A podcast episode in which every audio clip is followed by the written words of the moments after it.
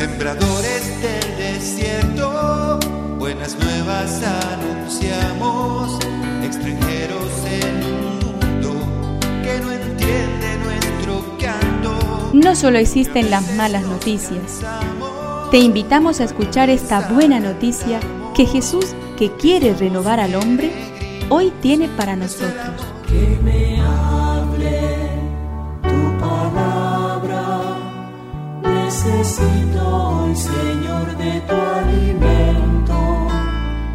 Hoy en todo el mundo se escuchará esta palabra.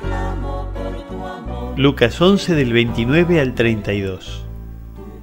Al ver Jesús que la multitud se apretujaba, comenzó a decir, Esta es una generación malvada, pide un signo y no se le dará otro que el de Jonás.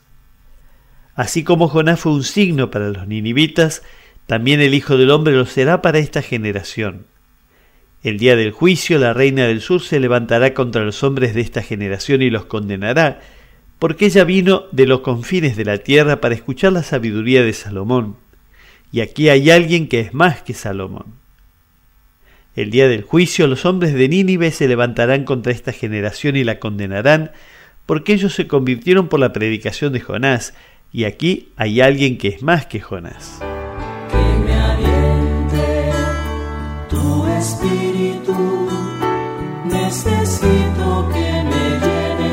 Valor.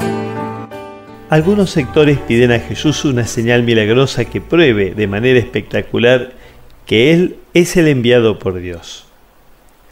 Jesús se niega rotundamente. La verdadera señal es Él mismo con su mensaje, lo mismo que el profeta Jonás lo fue para los habitantes de Nínive con su predicación.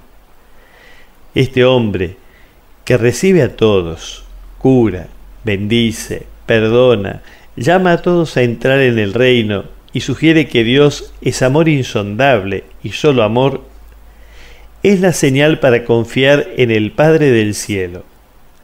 No hay que creer en otras pruebas, hemos de creer en Él.